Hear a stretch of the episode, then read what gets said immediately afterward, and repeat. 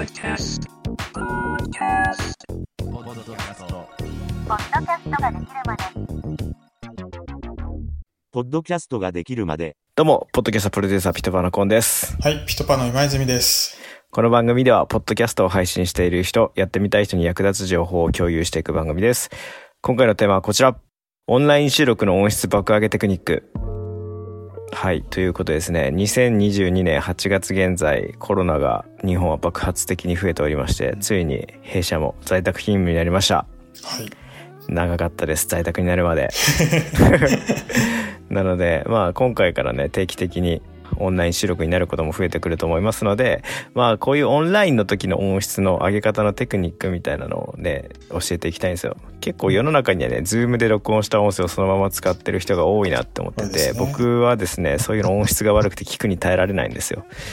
同じタイミングで喋り始めちゃうと、音がぐにゃってなりがちですよね。はい。ちょっと試しましょう。一緒にせーの適当に話しましょう。いきますか。好きなこと。はいっていう感じでまあネットワークの音声を録音してるのでうん。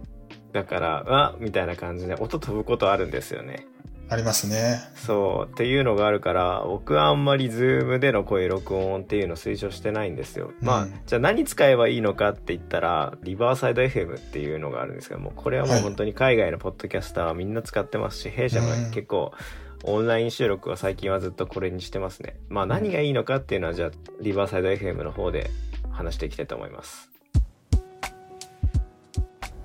はいここからはリバーサイド FM の音声に切り替えました。はい。割と海外のポッドキャスト番組のこういうオンライン収録で使われてる印象があるのは僕はこのリバーサイド FM かなって思ってます。うん。でリバーサイド FM のいいところじゃあ何かって言ったらあの音声と映像はですねローカル出てる音をパソコン上で録音してるからそのズームはネットでミックスされた音声なんですけどそれぞれ一個一個の音声が録音録画されてるので基本音飛びっていうのは存在しませんリバーサイドには、っていうのであとは映像も撮れたりするのでビデオポッドキャストとしても使えるっていうのは多いですね。さっきのズームみたいに同じタイミングで喋っちゃっても大丈夫ってことですね。全然喋っても大丈夫ですねそれはありがたいですね。編集それはありがたいです。えーっと、その、この会話中の画面では確かに音飛ぶことあるんですよ。ネットワークだから。なんですけど、録音されてる素材自体は音は飛んでないですね。うん。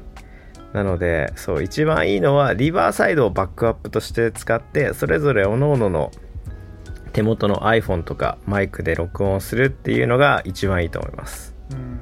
バックアップがね。そうですねね。っていうのでリバーサイドは本当ねいいんですけどあんまりあれこれ無料でも使えんでしたっけ？うちはもう結構収録いっぱい使ってるから確か、確かちょっとお金かかりますよね25そうはい。っていうのであの趣味でポッドキャストやってる人からするとえちょっと金かかんの？って思うかもしれないですけど Zoom のレコードってお金かかんでしたっけ？まあ何にせよねこういうツールを使うのっていうのはお金がかかることなのでズームかかんないかもしれない。Zoom かかんないですかねじゃ時間制限はあったような。あそうか40分とか。はい。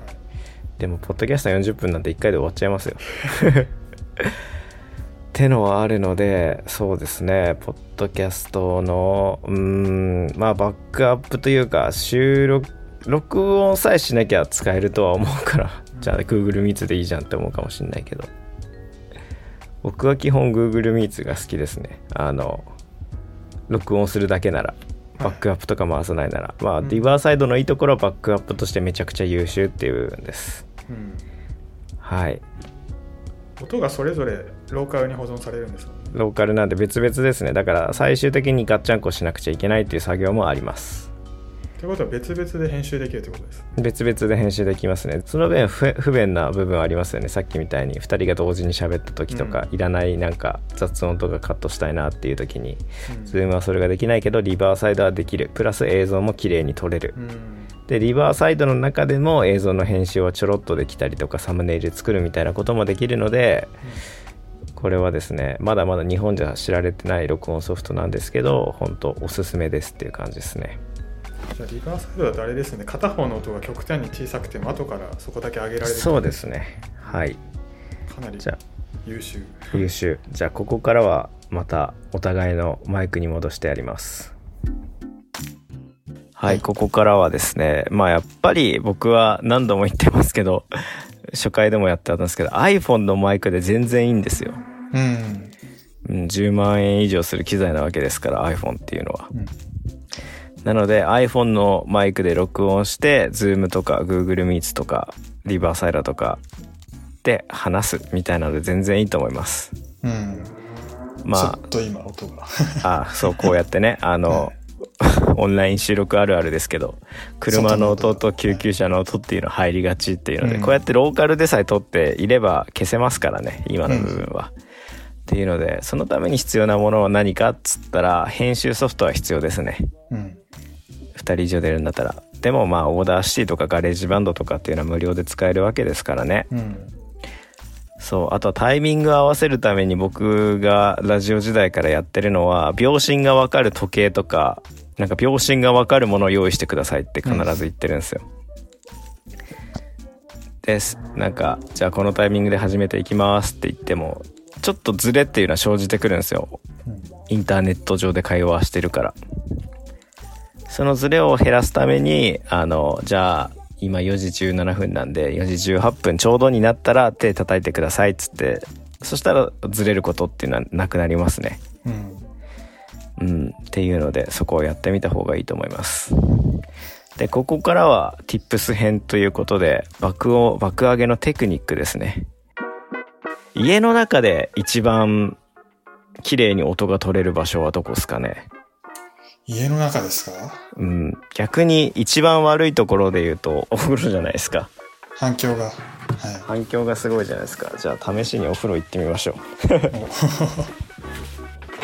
う。なるべくねあの機械の音は出てない方がいいですよね。僕ちょうど今洗濯乾燥かけてるんで今ここでやるとすごい乾燥機の音聞こえるかもしれないです。ってのがあって。お風呂ですね、セルフエコーかけたいんだったらお風呂でいいんじゃないですか でもセルフエコーかけたい番組ってないじゃないですかって考えるとお風呂はやめた方がいいですそうですね。やっぱり聞き取りにくいですね。でなるべく、えーエアコンだったり乾燥機、まあ、機械の音っていうのはなるべくしない環境でうん。やるのはまあ当たり前ですよねそうですね。今もクーラー止めてますしね。すいません。夏夏とかしんどいですけどね。ってなるとやっぱり一番いいのって音を吸収してくれるものが多い部屋がいいわけなんですよ、おまあ、それがどこかって言ったらまあ寝室ですね。ベッドルームです。僕は今布団の上に移動しました。なぜなら毛布をかぶろうと思ってるからです。毛布の中っていうのが一番音を吸収してくれるらしいのでまあそりゃそうだよなっていう感じですけど、まあこの寝室の毛布かぶってやるっていうのはアメリカのギムレットっていうポッドキャストプロダクションがあるんですよーはい。そこの社長も自分のポッドキャスト一番最初始めた時は録音するいい場所がないっつって毛布をかぶってやっていたっていうくらいですからねそんだけ音的には環境良くないですね。で最近フジロックのなんか海外アーティストのミキサーとかをしているような人と話をしたんですよへえすごい。そうその人から教えてもらったなんかなんだろう防音材なんて言うんだ吸音材とかあるじゃないですかはい。結構高いじゃないですかうん。スポンジのあれはい。だけどなんかもっと手軽でいいものがあるよって言われて教えてもらったのがあの引っ越しの時とかに使うクッションみたいはいはないクッション材に使う毛布あるじゃないですか、はい。